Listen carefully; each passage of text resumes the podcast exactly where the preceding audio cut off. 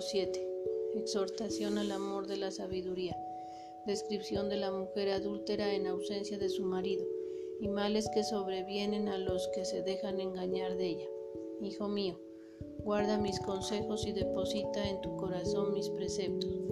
Observa, oh hijo mío, mis mandamientos y vivirás, y guarda mi ley como las niñas de tus ojos. Póntela como sortija en tus dedos, escríbela en las telas de tu corazón.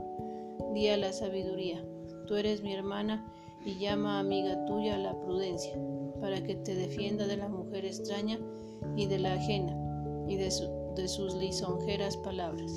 Pues estando yo observando desde la ventana de mi casa, por detrás de las celosías, vi a unos incautos mancebos y fijé mis ojos en un joven sin seso que pasaba por la plaza junto a la esquina y se paseaba por cerca de la casa de aquella mala mujer, allá entre dos luces, después de anochecido en medio de las tinieblas, cuando he aquí que le sale al encuentro dicha mujer con atavíos de ramera apercibida para cazar almas, habladora y callejera, incapaz de sosiego, cuyos pies no pueden parar en casa, y así se ponen acecho ya fuera de la ciudad, ya en las plazas, ya en las esquinas, esta mujer pues le echa sus brazos al incauto mozo, le besa y con semblante descarado, requebrantándole, le dice, había hecho voto de ofrecer víctimas pacíficas por tu salud, cabalmente hoy le he cumplido,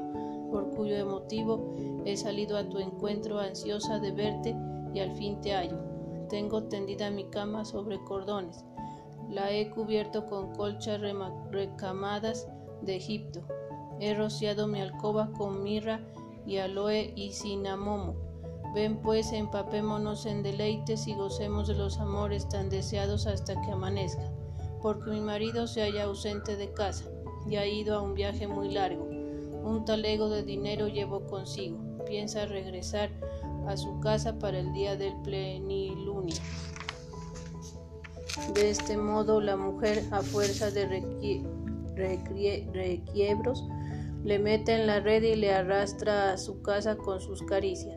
Al punto le va siguiendo como buey que llevan al matadero, y cual corderito que va retosando y el mentecato no conoce que es conducido a una prisión, hasta que la saeta le, le traspasa las entrañas como vuela el ave hacia las redes.